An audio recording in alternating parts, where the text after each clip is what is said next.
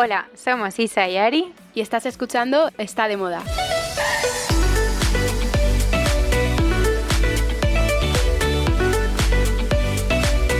Hola Isa. ¿Qué tal Ari? ¿Cómo estás?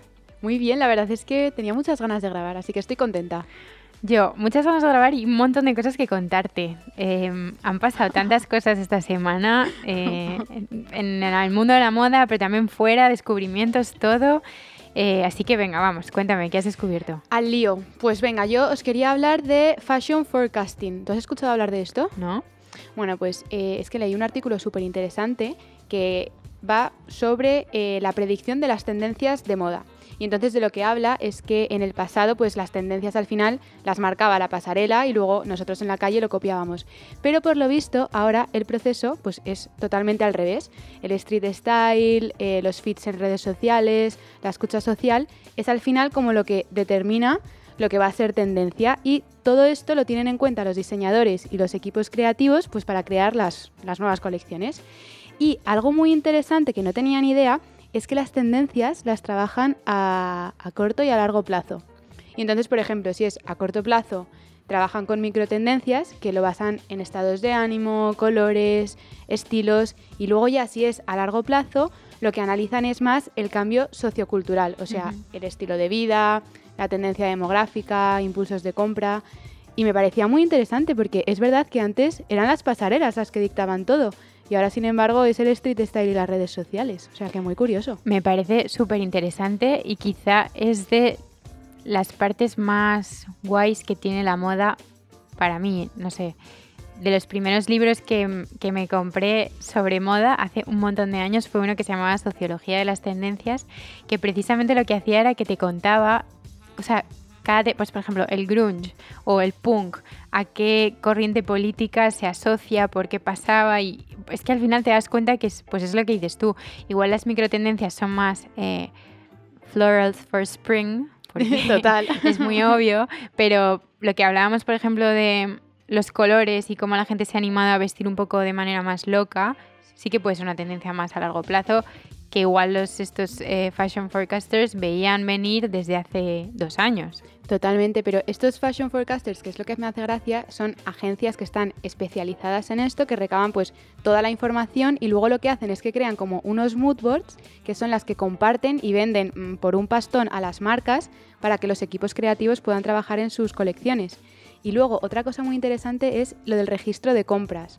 O sea, hacen como un seguimiento en todo lo que nos vamos metiendo para saber qué es lo que más nos interesa, qué es lo que más estamos buscando y a raíz de eso eh, las marcas trabajan en ello. Bueno, y esto lo hemos hablado alguna vez. List.com que es esta página web, hace listados de em, las búsquedas más populares, que puede ser mm, Adidas Campus, Adidas Gazelle, o, eh, y te hacen como un ranking de qué marca, qué zapatilla, qué modelo se ha buscado más. Yo creo que le hemos hablado esto alguna vez. Sí, sí, lo hablamos en uno de los episodios. Sí, bueno, es súper interesante desde luego tener como todo esto en cuenta y pensar que un diseñador a la hora de crear una colección no es solo pura inspiración, sino que también hay mucho research detrás, ¿no? Bueno, y que al final hay que vender, entonces tienen que saber qué es lo que está gustando y que no, que por mucho que le guste al diseñador, pues nada, muy interesante, así que mm, para que también lo sepáis. Esa parte es muy guay. Podríamos hablar un poco más en algún otro episodio, profundizar un poco más en la parte de compras que hay en la parte de moda, que es muy numérica. O sea, tienes que saber mucha tendencia, pero también de número. Y, que es interesante. Bueno, lo tenemos en cuenta para los próximos. Nos lo apuntamos. bueno, pues hablando de tendencias y desfiles, yo eh, no quería dejar pasar, no sé si lo has visto, Ari, el momento en el que Kate Moss desfila para Bottega en Milan Fashion Week, que fue la semana pasada. Lo he visto, lo he visto. Me pareció súper chulo, me encanta el look que lleva y he profundizado un poco más en, la colección de, de Bottega para primavera-verano. Y lo que cuentan un poco, bueno, en, en Vogue Runway, que es la aplicación que hemos hablado alguna vez, que es guay para mantenerte al día y ver ahí todas las tendencias y, o sea, todas las pasarelas. Y luego también el mismo periodista te hace como un review de lo que ha visto. Bueno, yo me lo suelo leer, están en inglés, pero están fenomenal. Y contaban un poco que eh, en la colección que ha hecho Bottega, que para que te hagas una idea, Kate Moss lleva una camisa de leñador, como de cuadros, un vaquero lavado azul y unas botas negras. O sea, súper simple, ¿no? Sí. Lo que ha querido hacer el diseñador es un poco vestir, o sea, el objetivo va a ser vestir a la gente en situaciones normales. O sea, no quiere que sea algo súper aspiracional. O sea, el quote era, no quiero vestir a la super, a la super famosa celebrity modelo porque confía en que esas ya vendrán y lo que quiere es tener ropa como para todos los momentos del día. Entonces, es como súper normal, un poco como hizo Celine hace unas temporadas que eran vaqueros, camisetas y botas, en plan lo que nos ponemos nosotras para salir a la calle o ir a trabajar o un domingo para dar un paseo. Y yo creo que esa es la parte guay de esta colección, ¿no? A mí me parece la pera, porque está pensando en lo que de verdad la gente necesita y se va a poner. Un poco lo que hablabas tú también, ¿no? En relación con si, si ahora molan los vaqueros las botas y comodidad y tal, y que sea versátil, pues en vez de hacer un pantalón joya con, ¿sabes?, terciopelo y tal, pues voy a hacerlo un poco más aterrizado. Eso es. Bueno, tú te lo has aplicado, hoy vas con jeans y botas. Pero a ver, yo en realidad, es que yo creo que me ha gustado tanto la colección de Bottega porque, o sea, es muy yo. Yo siempre voy con vaqueros y, botines, que ahora te venía diciendo, creo que tengo un esguince de llevar tanto botín con tacón, pero... Tienes que ir un poco en plano, sí, sí.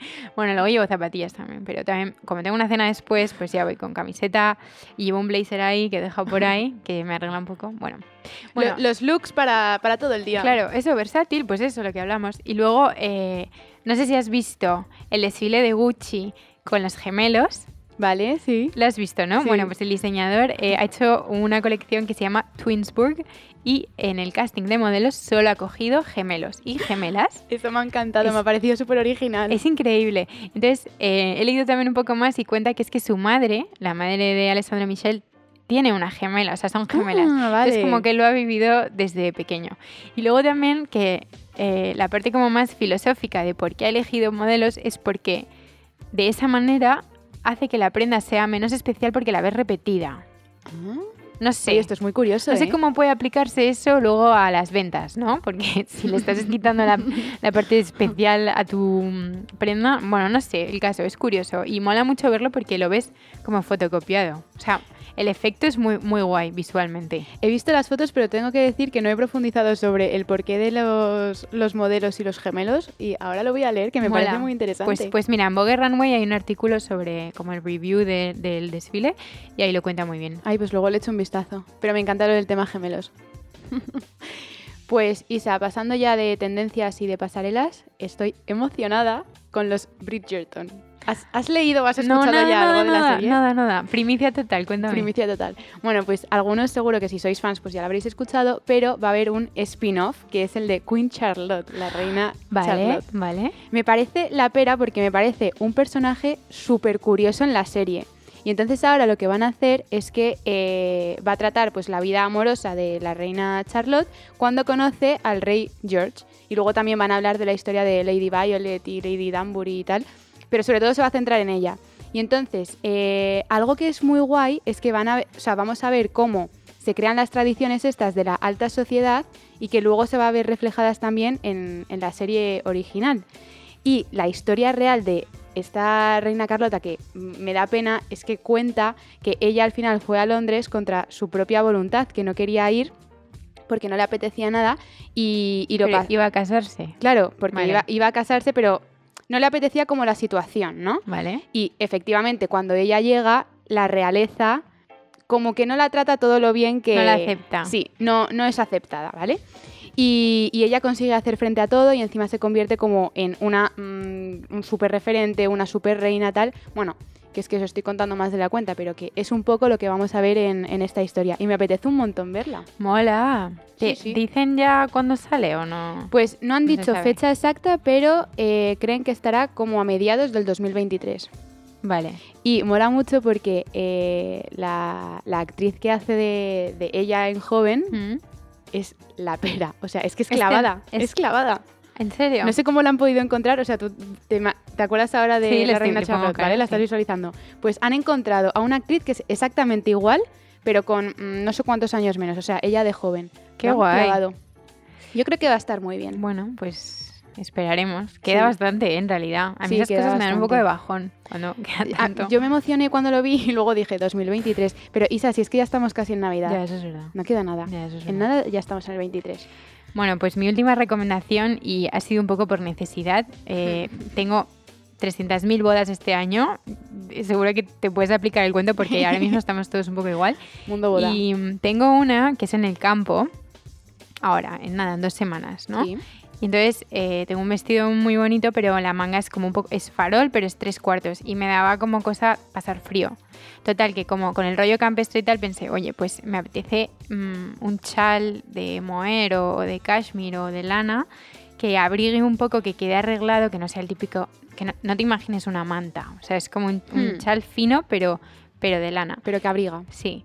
Y entonces, eh, buscando, vi una foto de María de la Orden el otro día con un chal chulísimo. Y yo, vale, es que, es que es esto lo que necesito además en este color. Total que, pues te lo estaba contando justo ahora, estoy repitiendo la historia que le estaba contando ahora a Ari. Bueno, en caso. Eh, Dale, dale. Que hago un pantallazo y entonces busco por Google Imágenes que me parece la bomba, el inventazo. O sea, todavía me creo como de la NASA cuando hago esto. Oye, esto hay mucha gente que no lo sabe y seguro que se lo estás descubriendo ahora ¿Tú mismo. crees? ¿eh? Oye, pues en Google se puede buscar por imagen. Si tú haces una... Pero necesitas la aplicación de Google en, en el iPhone, por lo menos. En Google de Explorador no sale. Entonces tú haces un pantallazo a lo que quieras buscar y entonces te salen... Buscas por imagen y te salen los resultados con esa imagen. Total, que encuentro el chal. Y es una marca española que se llama Ana V.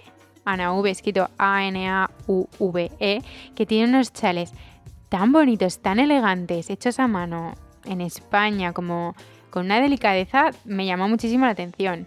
Y he buscado que, bueno, ellos los venden en su web, también los venden en el corte inglés en algún centro. Y, y que nada, que ya me veréis con el chal. Porque ¿De qué color te lo has cogido? el, el color en la... Bueno, es que me sé la web de memoria porque ayer hice un stalkeo serio de la web. Estaba obsesionada y lo quería ya. Eh, se llama Rosa Antiguo y es como una especie de malva rosa... No sé, muy, muy elegante, muy bonito. Ay, qué ganas de verte. Te diré que cómo se han puesto de moda ahora todo lo que son las capitas, los chales, Sí, no sé qué. Infinito, incluso en las bodas de, de verano y eventos. Ah, bueno, las capas las- arrasaron. o sea, ha sido las brutal. capas esas son de Matelier, las que yo he Sí, visto. Sí, sí, lo, lo- lo petó ella, pero ahora, claro, está por todas partes.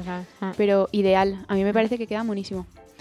Bueno, pues Isa, muy buenas recos, podríamos seguir hablando todo el día, pero como que... Venga, pues Pasamos. vamos a Green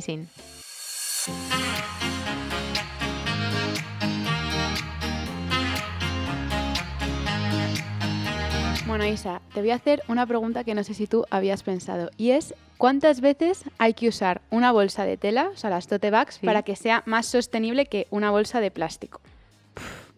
Eh, supongo que eso está calculado como de manera estadística, numérica, ¿no? Bueno, sí, hay números, pero, no, te tengo, no tengo ni idea. pero el otro día... Venga, voy a eh, decir 30, como las 30 veces que digo. No, o sea, 30 te quedas cortísima. ¿Qué Dicen dices? entre 100 y 300 veces. Mínimo, pero minimísimo.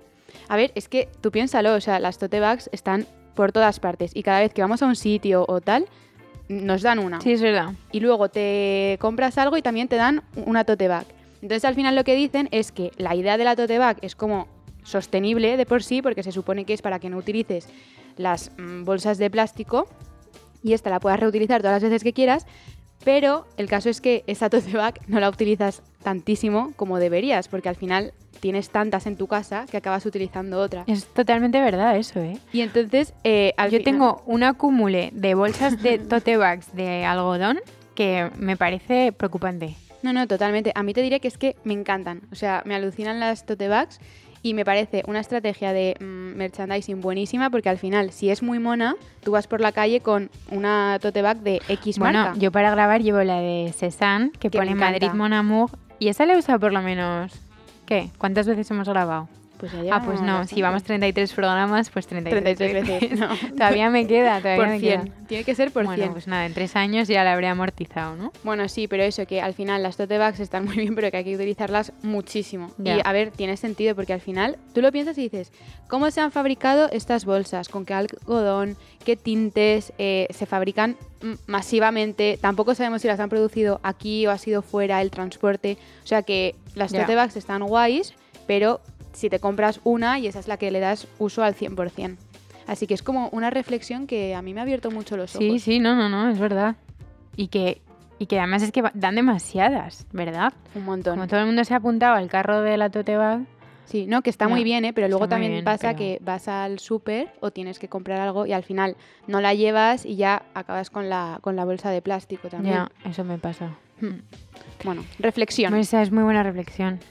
Pues eh, yo lo que te iba a contar es eh, una tiendecita que hay en Madrid, como por detrás de la calle Fuencarral, que para mí tiene los mejores vaqueros de segunda mano. O sea, además se ha hecho famosa por ello. Sorpresa, a ver cuál Eh, es. Son, se llama Friperie Vintage.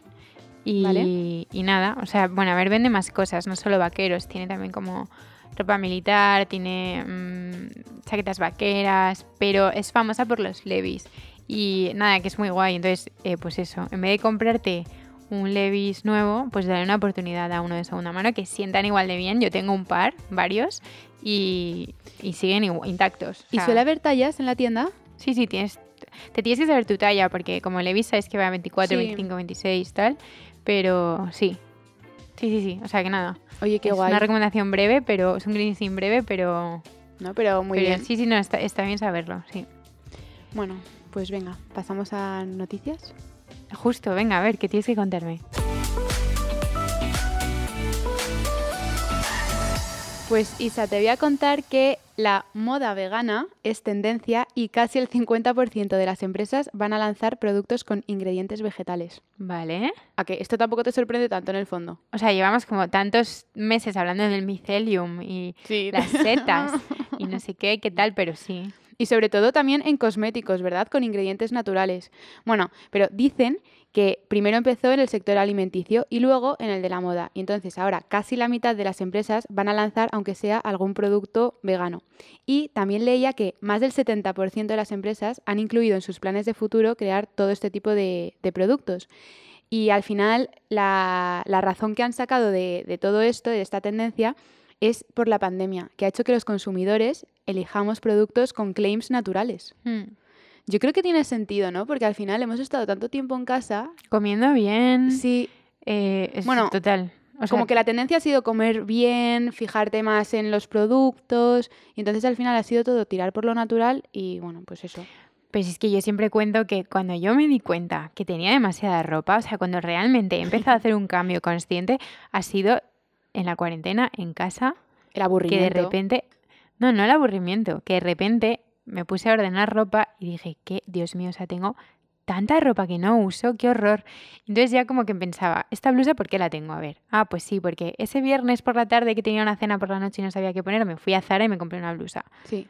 Y que me la he puesto dos veces y ya. Y, o me compré un top amarillo fosforito por la gracia que me he puesto un día. Porque estaba microtendencia, estaba de moda en ese momento me lo- y nunca más. Entonces, yo creo que sí, que la pandemia ha ayudado mucho como a reflexionar. Eh, pero Ari, el otro día pensaba, han pasado tres años. ¿De la pandemia? Sí, ¿no? ¿Tres años Dos ya? años y pico que sí, que sí, claro que sí. No me lo puedo creer. Sí. Isa, me acaba de dar un vuelco el corazón que haya pasado tanto tiempo. O sea, Sí. parece que fue ayer. Si seguimos todavía con mascarillas en los bolsos por si Pero acaso. a que lo ves como súper, súper... Yo por un lado lo veo hiper lejano, pero por otro pienso, Dios mío, ha pasado el tiempo tan rápido. A ver, lo veo lejano, pero te iba a decir como dos años, tres ya me Dos años parece. y pico. Ostras, qué miedo. ¿Cómo pasa el tiempo? Mm. Bueno, pandemia. Que, mm, bueno, y eso, y entonces dicen que los siguientes claims que vamos a escuchar un montón va a ser de productos veganos, vegetarianos, cruelty free, libres de plásticos y de químicos. Bueno, pues lo que ya estamos Sí. viendo, pero que ahora ya sí que 100% eh, lo vamos a ver mucho más porque todas las empresas van a sacar productos de este estilo. Qué bien. Pues Sí. mira, eso está bien. Notición, está bien. Pues Ari, yo te encuentro otra notición que no tiene nada que ver con lo que me estás contando y es que he leído que se confirman la tercera y la cuarta temporada de Emily in Paris. ¡Ah, bien! Ya estoy emocionada, eso sí que me apetece. ¿Cuántas series Me- tenemos? Mira, me apetece más Emily in Paris que Bridgerton. ¿Sí?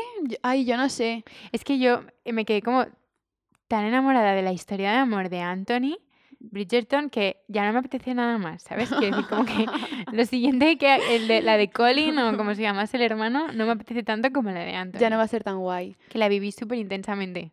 O es verdad. Súper enamorada de esa relación. Bueno, Isa, pues prepárate porque Ya, ya. son tantos hermanos que va a haber temporadas Ya. para cansarnos. Bueno, pero volviendo a Emily in Paris, Vale, se dime. confirma en tercera y cuarta, cuarta temporada. La tercera, dicen que seguramente salga a finales de este año, antes de que empiece 2023. O sea, que quedan dos, tres meses para eso. Ah, Esto sí que eso, no es queda buena, nada. eso es buena noticia. Buena noticia. Y luego, que también han confirmado que están ahora mismo en proceso de grabar el tráiler de la tercera temporada, Vale. o sea que eso saldrá en breves, y confirman una cuarta. Y de hecho, ahora en Instagram se pueden empezar a ver ya fotos de los rodajes, que a mí me apareció una el otro día, y de los estilismos de Emily, Ay, qué guay. que van a dar de qué hablar. Hombre, eso siempre.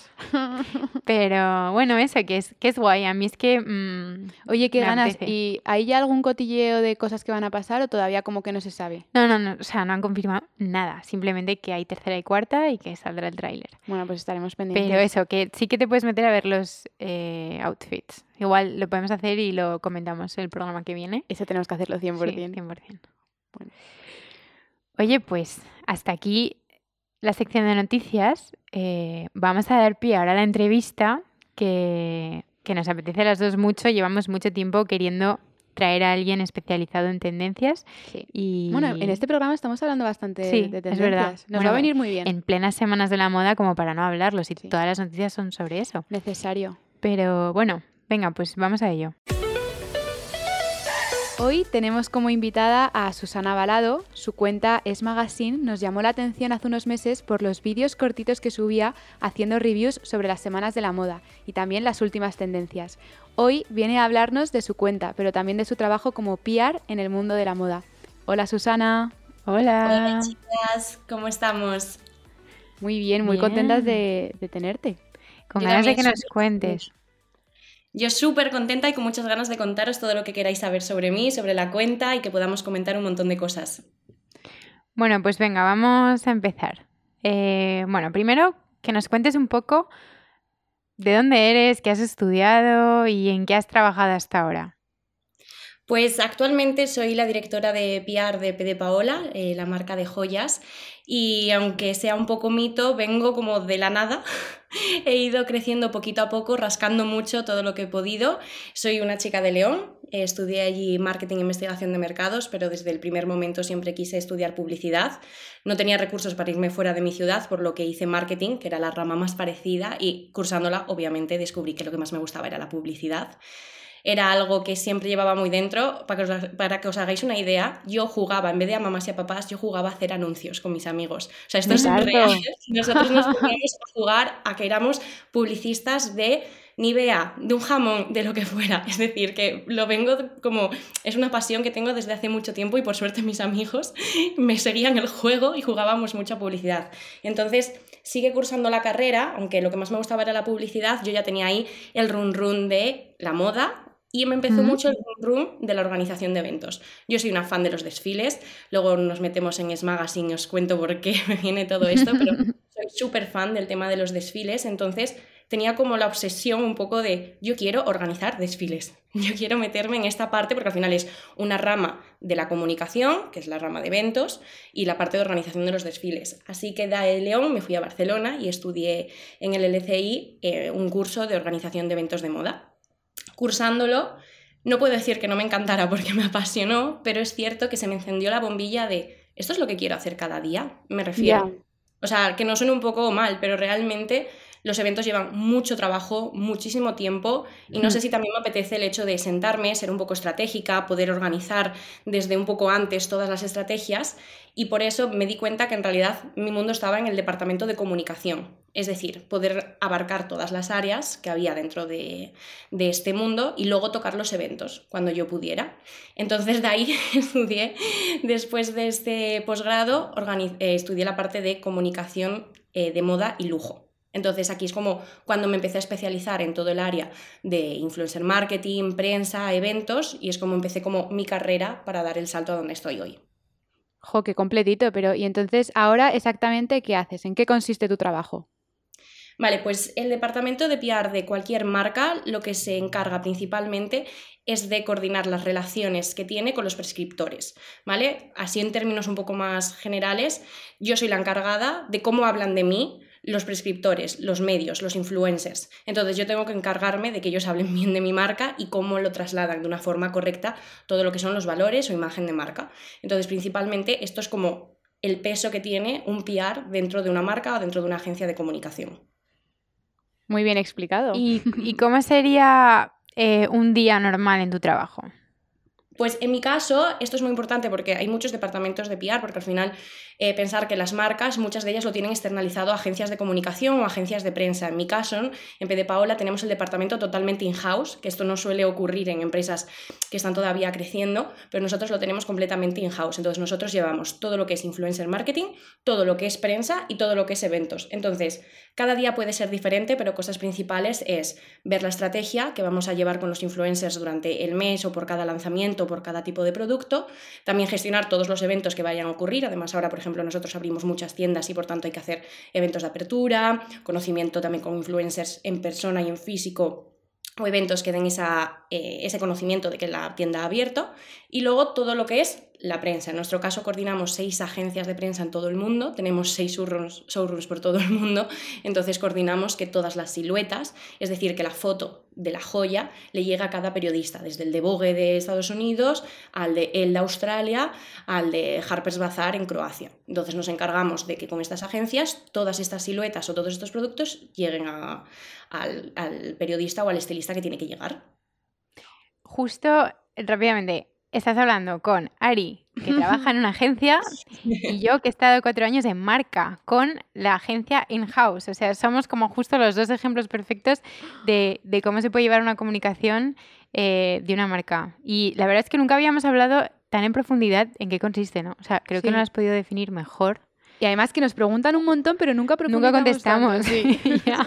Pues mira, mira qué bien. Y eh, otra pregunta que nos hacen mucho y que te queríamos hacer es que si fue fácil para ti empezar a trabajar en moda. Esto también me lo hacen mucho, esta pregunta, y yo tengo que decir que es difícil. O sea, vamos a desmentir el mito de quiero trabajar en moda. Vamos a ver, no vamos a decir que es fácil y que es un mundo de rosas. Creo que es un mundo súper competitivo, creo que es complicado llegar.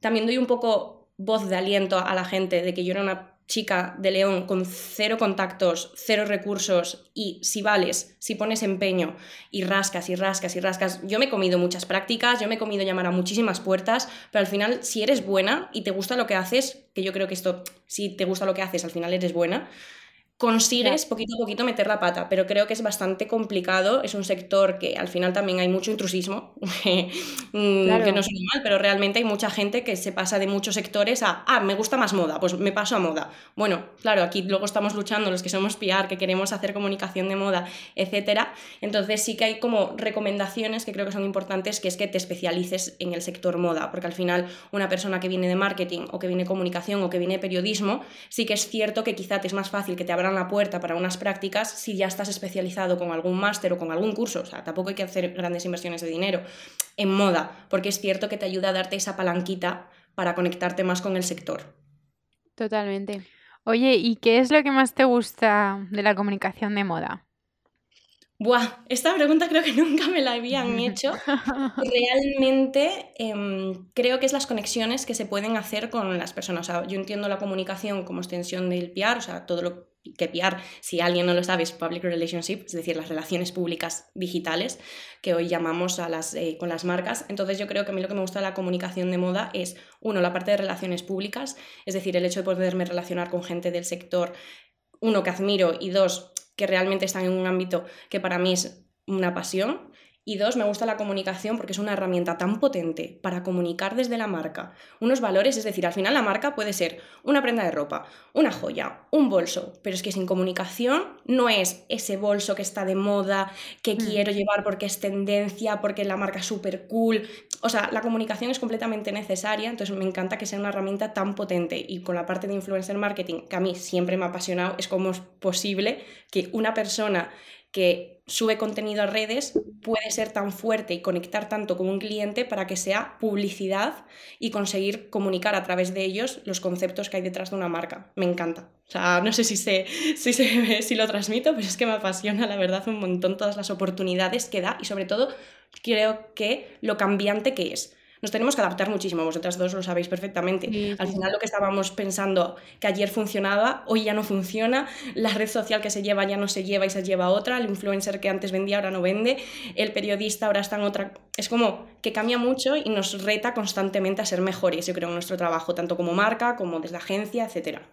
Total, al final te adaptas y evolucionas o tu marca muere. A muchas le pasaban que no tenían a lo mejor presencia en redes sociales y es o estás ahí o es que no estás. Eso y creo que también es importante cuando estás de prácticas como becario, que nos ha pasado a todas, en mi caso en un showroom, eh, cualquier persona que entra por ese showroom, o sea, tienes que tratarle tan bien y dar tu 100% porque nunca sabes qué va a pasar en el futuro y si esa persona va a ser el siguiente contacto para que puedas cambiar de trabajo. Entonces, es tan importante caer bien, hacer bien tu trabajo y demostrar que sabes y que vales. Aunque estés haciendo un albarán, me da igual, pues haces el albarán bien, pones la fecha bien, o sea, haces las cosas como tienen que ser. Porque al, final así es como empiezas eh, la carrera de relaciones públicas y luego te abre paso a cualquier marca. Sí, que no sabes dónde van a estar las oportunidades. Ah.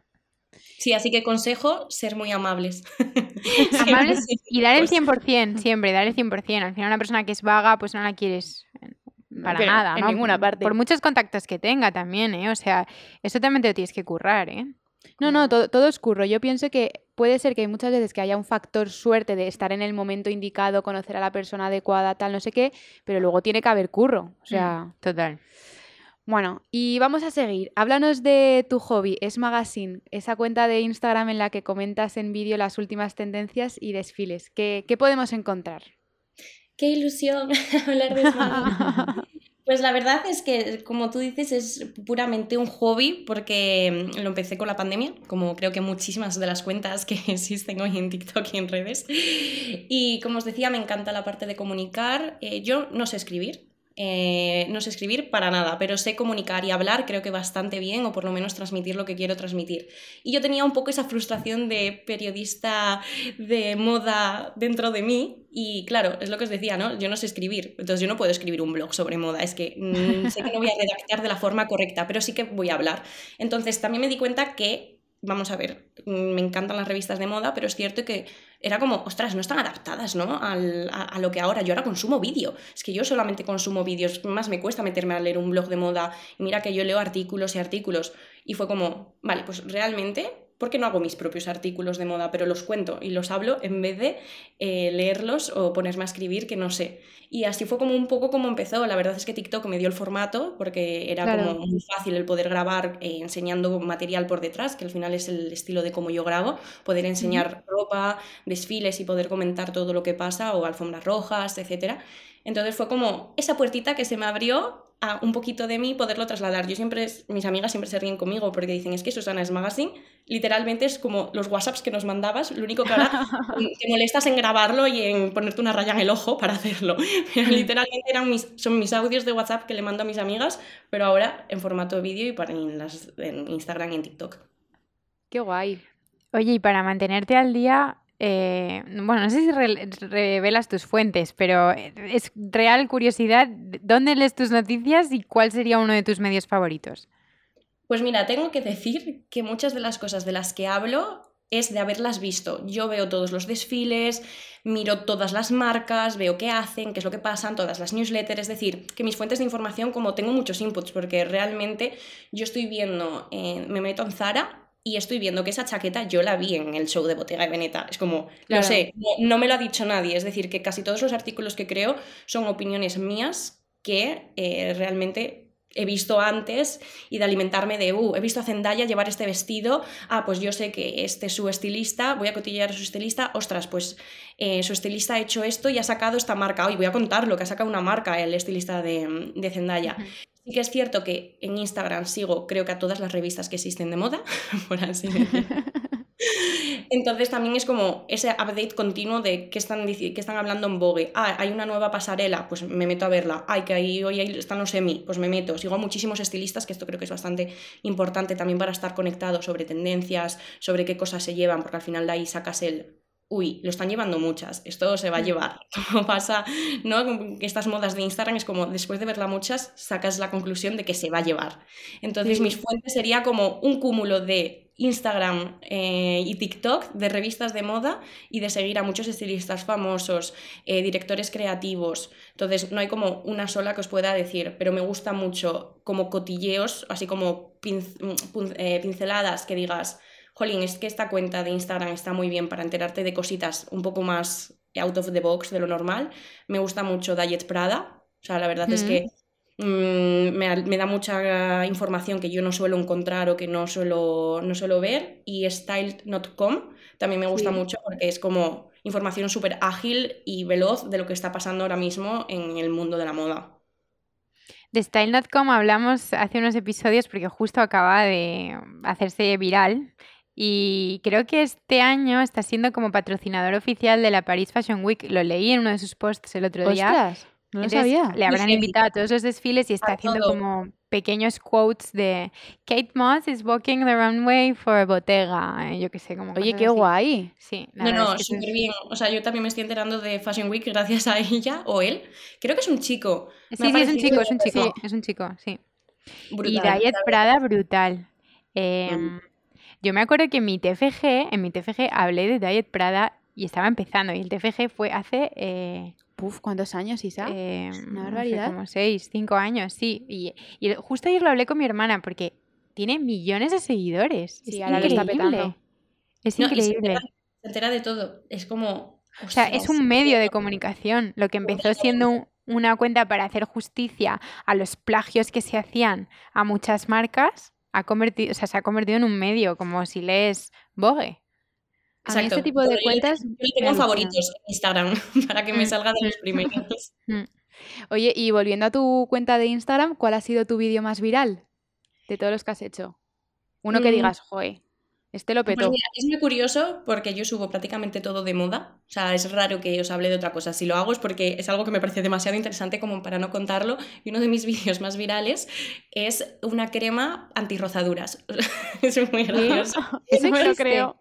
Yo no sabía que eso existía.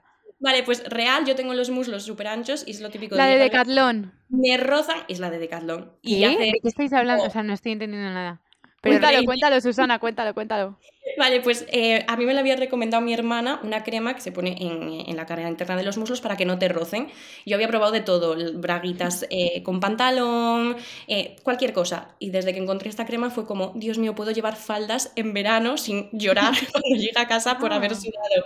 Y es una crema de Decathlon, antifricción, y es buenísima. Y lo grabé, además el vídeo, lo, más, lo típico que graba súper chorra, me grabé en selfie, en plan, chicas, chicas, chicas, esto es un descubrimiento, lo necesito compartir con vosotros. Y este es uno de mis vídeos más virales. Después, obviamente, uno de cómo combinar colores, que a mí me gusta mucho todo el tema de la colorometría. Estudié también un curso de estilismo hace poco para poder dar más información a, toda la gente que me sigue, pues un poquito pues sabiendo más sobre esta parte. Y, mm, y ese es el segundo vídeo que tengo más viral, que es sobre, sobre cómo combinar colores en, en la temporada. ¿Cómo mola? Cuando has dicho lo de rozaduras, me imagino una crema para los pies. podía ser, podía ser. Creo que sí, vale. Pensaba, joder, pues se te tienen que resbalar los zapatos con la crema para los pies. No, pero es verdad que lo de esa crema ha sido mm, heavy, heavy, porque lo ha petado. O sea, por lo visto, como que en Decathlon ya no quedaban en verano. porque todo el mundo se la compraba. Muy fuerte. Oye, ¿y mm, eres seguidora de las tendencias? Eh, bueno, no sé. Y, si las, y sí, y las eres, si la eres, em, ¿cuáles serían algunas de tus favoritas? Y alguna otra que no te guste nada.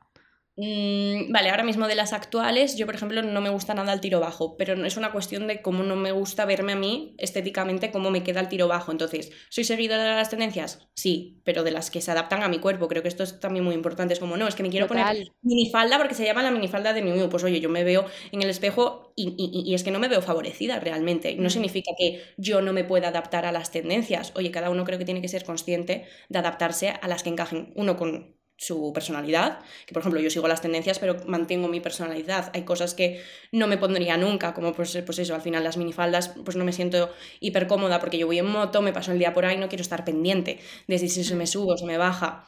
Ahora, por ejemplo, hay mucha tendencia de calentadores, eh, modo balance, lo siento.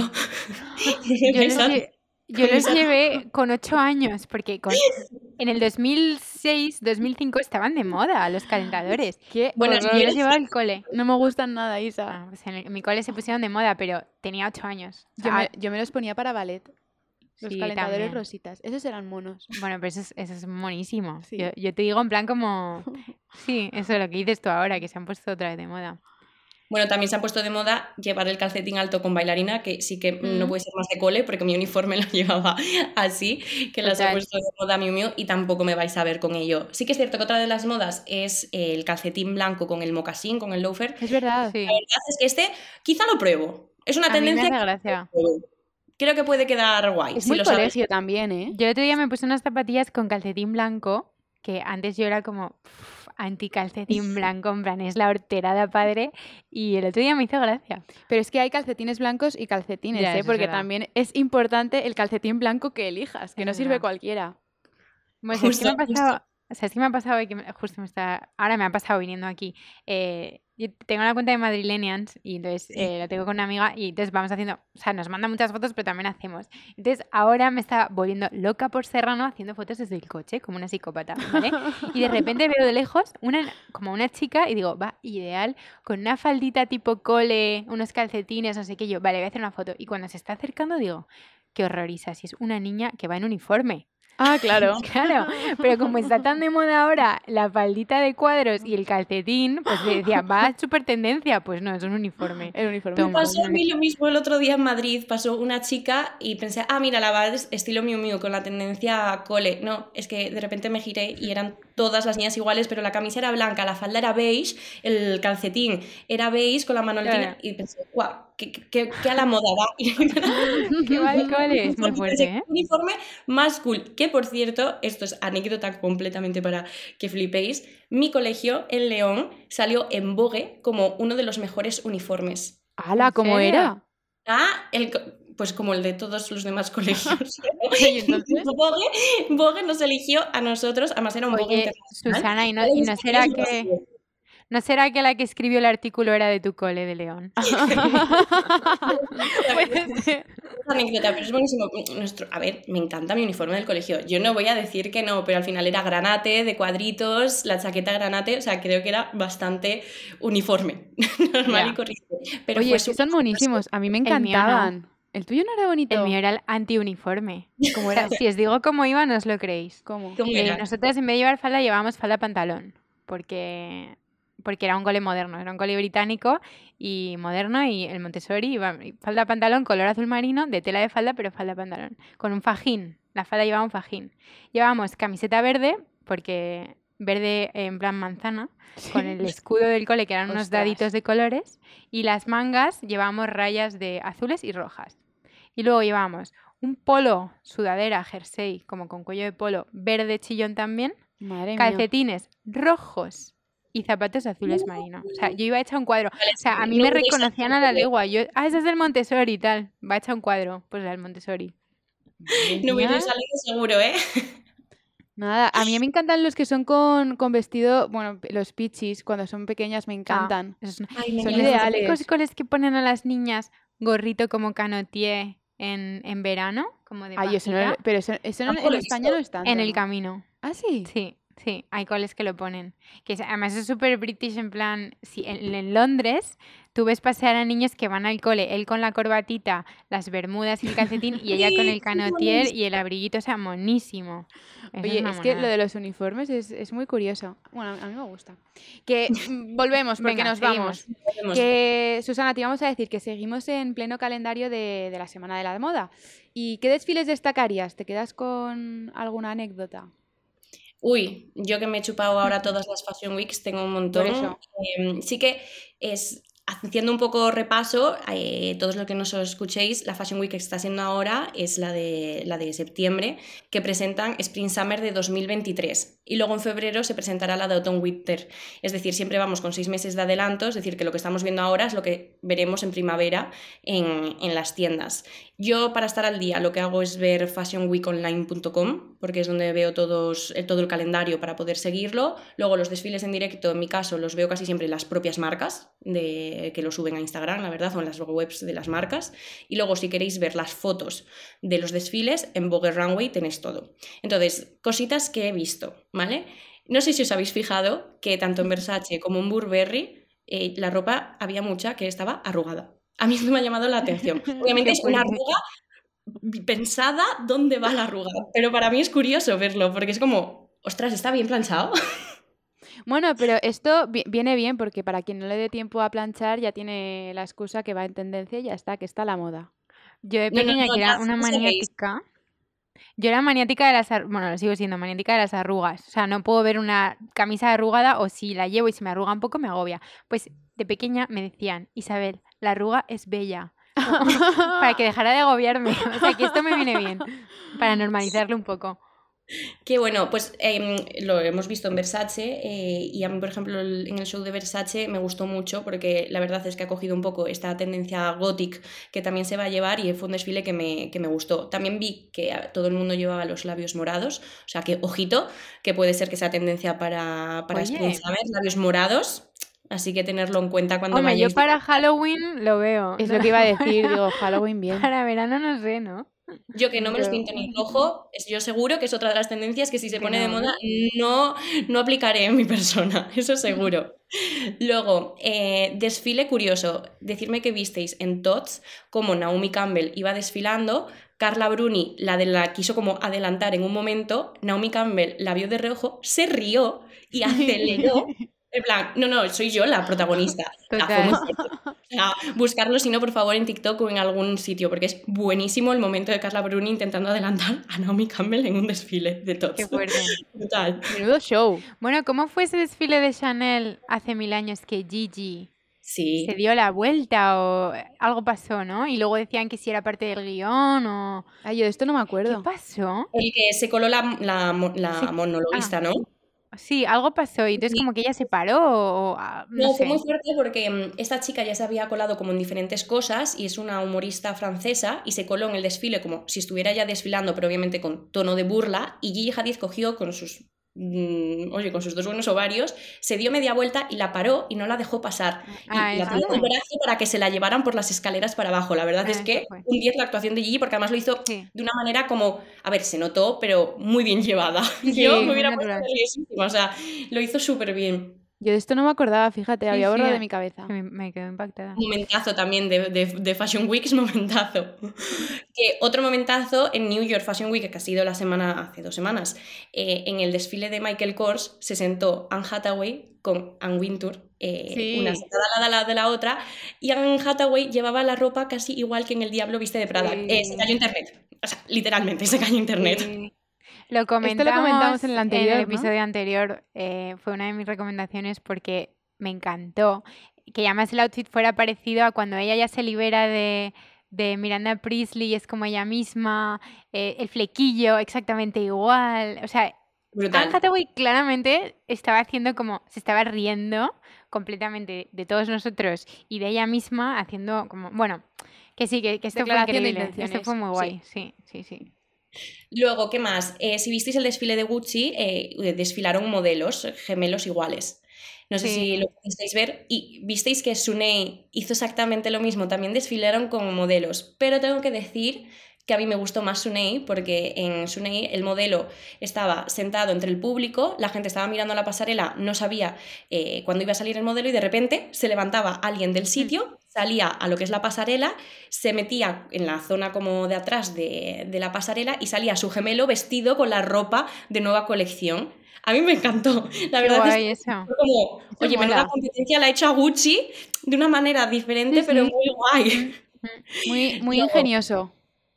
Más cosas. Eh, ¿Podemos comentar, por favor, el desfile de Dolce Gabbana con Kim Kardashian? Lo necesito comentar. Bueno, total. Ya comentamos su boda. es que la boda, ¿tú también lo has comentado lo de la boda? Sí, hombre, La boda, el pop-up, todo, todo lo que vino El negocio, el negocio boda. El business. Podemos, mm, hacemos check que esto ya estaba cerrado desde antes de la boda, ¿verdad? Era el pack. Hombre, está claro, está claro. Madre mía, el business. Confirmamos. Se ha venido aquí un negocio. A ver, a mí particularmente me gustó. Yo no soy fan de Dolce Gabbana, eh, si sabéis por todas las implicaciones que tienen de comentarios que han hecho, etcétera. Pero el desfile me pareció muy guay, la parte de poner el vídeo, eh, como ella comiendo pasta y ellos saliendo los modelos debajo de ella, a mí me gustó. Pero también me hizo mucha gracia el vestido que se puso Kim para la after party, que habéis visto el vídeo de que no podía caminar, ¿verdad? Sí, bueno, he visto como memes de esto, sí, sí. Es que hay un montón y en TikTok está lleno. Me parto. Y a mí me hizo mucha gracia. Pero bueno, sí, comprobamos que esto ha sido un business en toda regla. Madre mía, el desembolso de dinero. Que ojo, que este desembolso, decíamos, jolín, claro, está rentabilizado porque ha sido el que ha acaparado todas las miradas del sábado de Milan Fashion Week. Pero no, porque Moncler celebró su 70 aniversario hizo ese pedazo de actuación y performance delante del Duomo de Milán, que para mí, increíble. O sea, a mí se me ponen los pelos de punta con ese desfile. Increíble. O sea, increíble, increíble. De verdad, de las cosas más bonitas que he visto. No, no, de no. noche, porque fue un desfile nocturno. Eh, bueno, impresionante. Mm. Mm, mm. Y luego, ¿qué más cosas? Bueno, fue el debut en Ferragamo de Maximilian David como nuevo director creativo y a mí me gustó mucho. No sé si habéis tenido la posibilidad de ver el desfile, pero la verdad es que creo que le ha dado un nuevo rumbo a la marca que, que ojito a lo que se viene. Que muy bien. Hmm. Oye, pues em, te íbamos a hacer el tag que le hacemos a todo el mundo, pero o sea, nos has contestado ya casi todo sin querer. Eh, nos vamos a quedar con la última pregunta, que es la que le hacemos a todos nuestros invitados y que es como un poco así la más importante, que es el mejor consejo que te hayan dado. Pues es muy curioso porque me lo dio una persona súper random. Bueno, no me lo dio, se lo cogí. ¿Vale? Y es, me explico. Eh, pues una vez estaba viajando y conocí a un chico y tenía, mm, tenía un tatuaje y, y, tenía una simbología para él especial y el tatuaje ponía Nobody regrets being brave, ¿vale? Que significa nadie se arrepiente de ser valiente.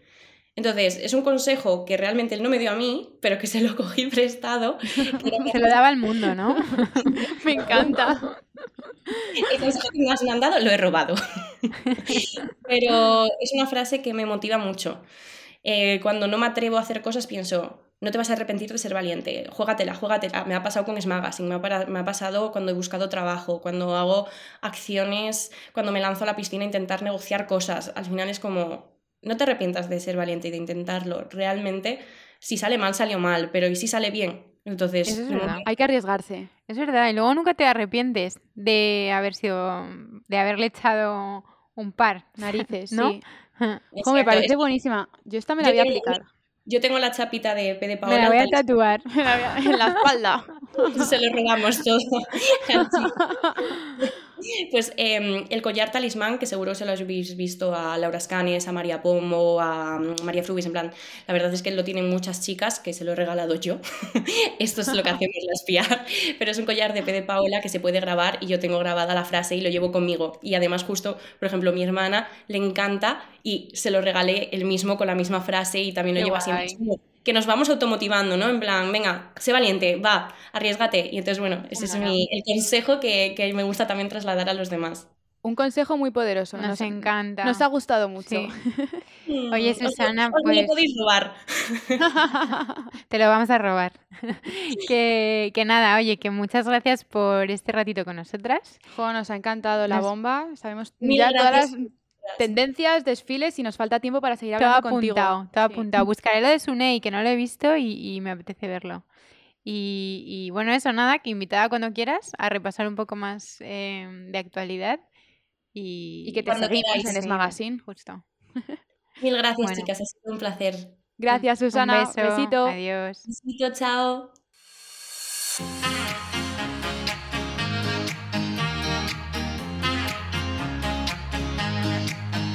Querido consultorio, Isa, ¿qué ganas otra semana más? Bueno, una semana más. Venga, a ver, ¿qué nos preguntan, Ari? Eh, algo que no pueda faltar en vuestra rutina de skincare. ¿Qué no puede faltar en la tuya, Isa? Para que estés tan guapa y tengas esa piel. Vale, Ari, pues mira, fuera de bromas he descubierto dos cosas. A ver, Que me están yendo muy bien. He descubierto una marca que es Barbara Strum. ¿Sí? Seguro que la has visto alguna vez. Pues no me sonaba, ¿eh? Bueno, la pera. O sea, de verdad, los productos, esos son carísimos, pero merecen mucho la pena. He empezado a utilizar, o sea, porque yo tengo mi rutina, ¿vale? Pero de vez en cuando noto que tengo la piel un poco tirante. ¿Sabes? Como hay días que la tengo más seca. ¿Sabes que eso es deshidratada? Sí, sí, seca, deshidratada. Entonces hay días que la noto un poco más. Total, que tiene un serum que es ácido hialurónico puro, que se pone en cuenta gotas. Sí. Con dos gotitas. Es que yo ahora mismo solo llevo eso puesto en la cara, nada más te deja la piel como brillante, radiante, hidratada. O sea, yo he alucinado con este producto. Llevo utilizándolo dos semanas ya, tres semanas. Yo alucino. Pero ¿y esto es para utilizarlo diariamente? Diariamente. Yo no lo uso diariamente porque no necesito tanta hidratación, pero cuando Vale. de verdad la, siento como reseca la cara. Y luego, una segunda, un segundo producto de esta marca que se llama eh, Beauty Glow Drops o Beauty Drops o algo así, que son unas gotitas que te tienes que poner. Imagínate, te haces tú, te lavas tú por la mañana, te lavas la cara, te pones eh, el tónico, el serum, la hidratante. Imagínate que después te pones una crema solar con color o una base de maquillaje, da igual.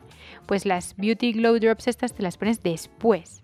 Y lo que hace es que te da como, no sé, como... Más la- luz. Sí, luz, como tienes la cara como radiante. Las probé ayer, de hecho, porque fui a Beldon a que me hicieran un, un- una limpieza y un Sí. booster, un tratamiento booster que me hago siempre, me deja la piel increíble. Y me dijo la chica, mira, tenemos esto, ¿quieres probarlo? Yo, por favor, o sea, suena genial, quiero probarlo sí o sí. Y salí, es verdad que no hice nada, bueno, me fui a cenar con mi hermana, o sea, que eso cuenta como plan, porque me daba rabia no hacer nada con la piel tan bonita que me habían dejado, ¿sabes? que estabas radiante. claro, claro, estaba radiante. Entonces, nada, eso, eso, esos dos descubrimientos. ¿Y tú? Bueno, descubrimientos, pero y que se están convirtiendo en esenciales, ¿no? Ah, seguro, o sea, yo los voy a volver a comprar, seguro. Pues yo es que no, no- o sea, no tengo así nada como marcado porque lo mío, o sea, para mí, indispensable es hidratación. Necesito tener la piel súper hidratada. hidratada. Pues el, el ácido hialurónico este tira bien. Pues Y- mm, lo tendré que probar. También me da miedo como que sea un extra de hidratación, ¿sabes? Porque luego... No, no, no, pero esto es, no está, o sea, no es para pieles hipersecas, maduras. Al revés, es como para piel, o sea, el que yo tengo piel joven con tendencia a que salga algún granito de vez en cuando, o sea, va bien, no es súper hidratante. Está bien, hidrata normal. Y luego lo que me he dado cuenta que es súper necesario en cualquier rutina, limpieza. O sea, básico, básico, Bueno, básico. claro. Si quieres te recomiendo otra cosa. A ver, Limpieza. Que llevo usando, o sea, yo no sé cuántos botes me he debido comprar ya. La leche limpiadora de Biologic, Ah, sí, eso creo que Em, ya me lo habías dicho. ¿eh? seguro, porque es que es lo que, o sea, bote, bote, bote, bote tras bote. Es, es- se llama LED VIP O2 y es un limpiador. Y yo lo uso por la mañana y por la noche. Y cuando noto la piel mal, imagínate que me han maquillado, que he estado toda la semana fuera o tal, Sí, te limpias la cara y te pones, eh, te dejas el limpiador por la noche y actúa también de mascarilla. Ah, eso es guay. Hidrata súper, además, eh, o sea, a mí me, me encanta. Nos vas a tener que escribir todos estos nombres, ¿eh? Porque yo no me he quedado con ninguno. Yo soy muy friki de las cremas, he probado muchas cosas. Sí, También sí, es verdad eso. que tuve una época que tenía más granitos y entonces como a raíz de eso investigué mucho más. Sabes que eso al final te hace saber más, porque Sí. quieras o no, como que necesitas algo que te arregle, que, que te- si tienes un grano, pues que se te quite no sé qué. Bueno, es que algo básico también es hacerte estudio de la piel. Yo fui un día a la farmacia Ah, bueno, para saber sí. qué tipo de piel tienes, porque de verdad que yo no tenía ni idea, hasta que ya me dijeron, mira, Ari, tienes la piel sensible y de- deshidratada, pero que no significa Ah, que la tengas seca. Ya, te estoy mirando ahora, a ver.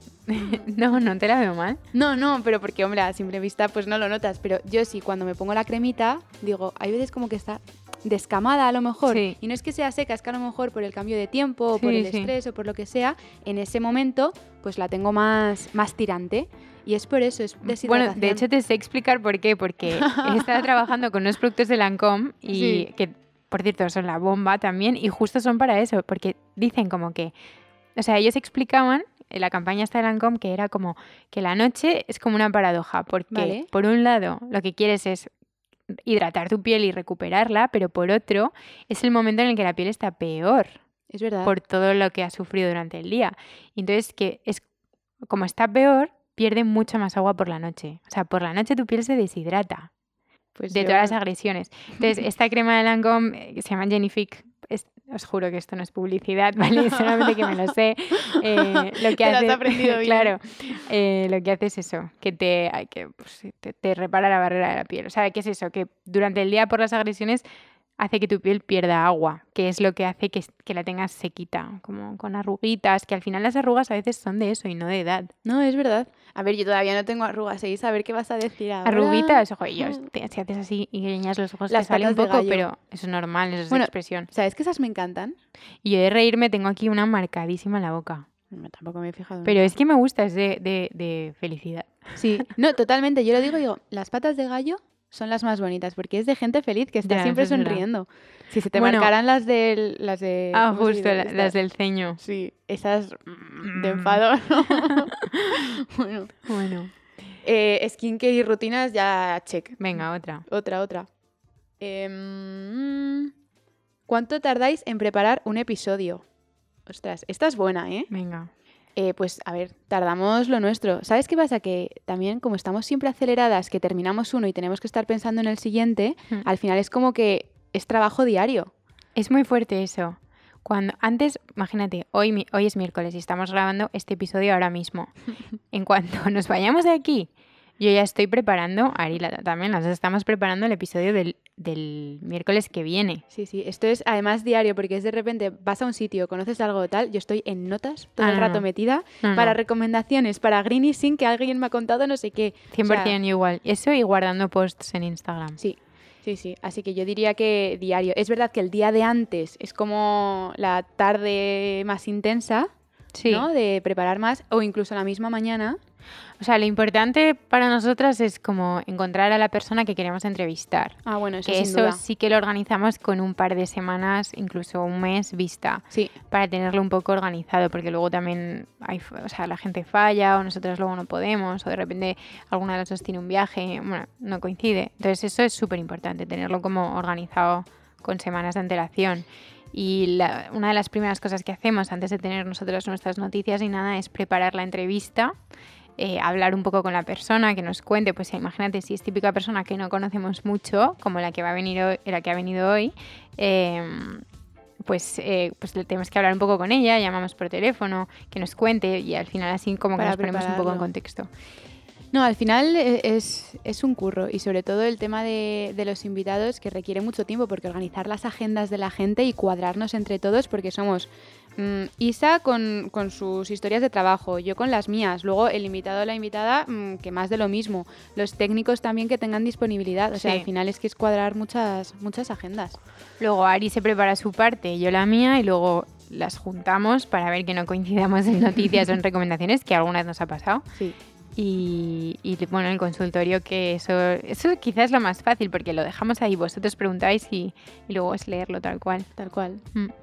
Mola, mola, estamos contentas. Ya, es guay, la verdad. Y es, ahora es un hobby que requiere trabajo. eh, Sí, pero ahora digo. siento que como que, nos- que lo llevamos muy bien, que ya las dos sabemos muy bien, tenemos como ya aprendida la dinámica de cómo prepararlo y sale casi solo. Sí. Es un gusto eso, sale rodado. Bueno, pues nada, esto, esto estaría. Oye, pues eh, lo dejamos aquí em, porque nos hemos enrollado. Como las pero, persianas siempre. pero nada, que, que qué guay este episodio, ¿eh? me ha encantado. A mí también hemos aprendido tanto de tendencias y de todo que vamos, va- vamos a saber cómo vestir todo el invierno, verano y primavera. De aquí a 30 años ya estamos cubiertos. bueno, eh, pues nada, que gracias por escucharnos Y hasta el siguiente. y nos vemos el lunes. Un beso. Chao, Adiós. beso.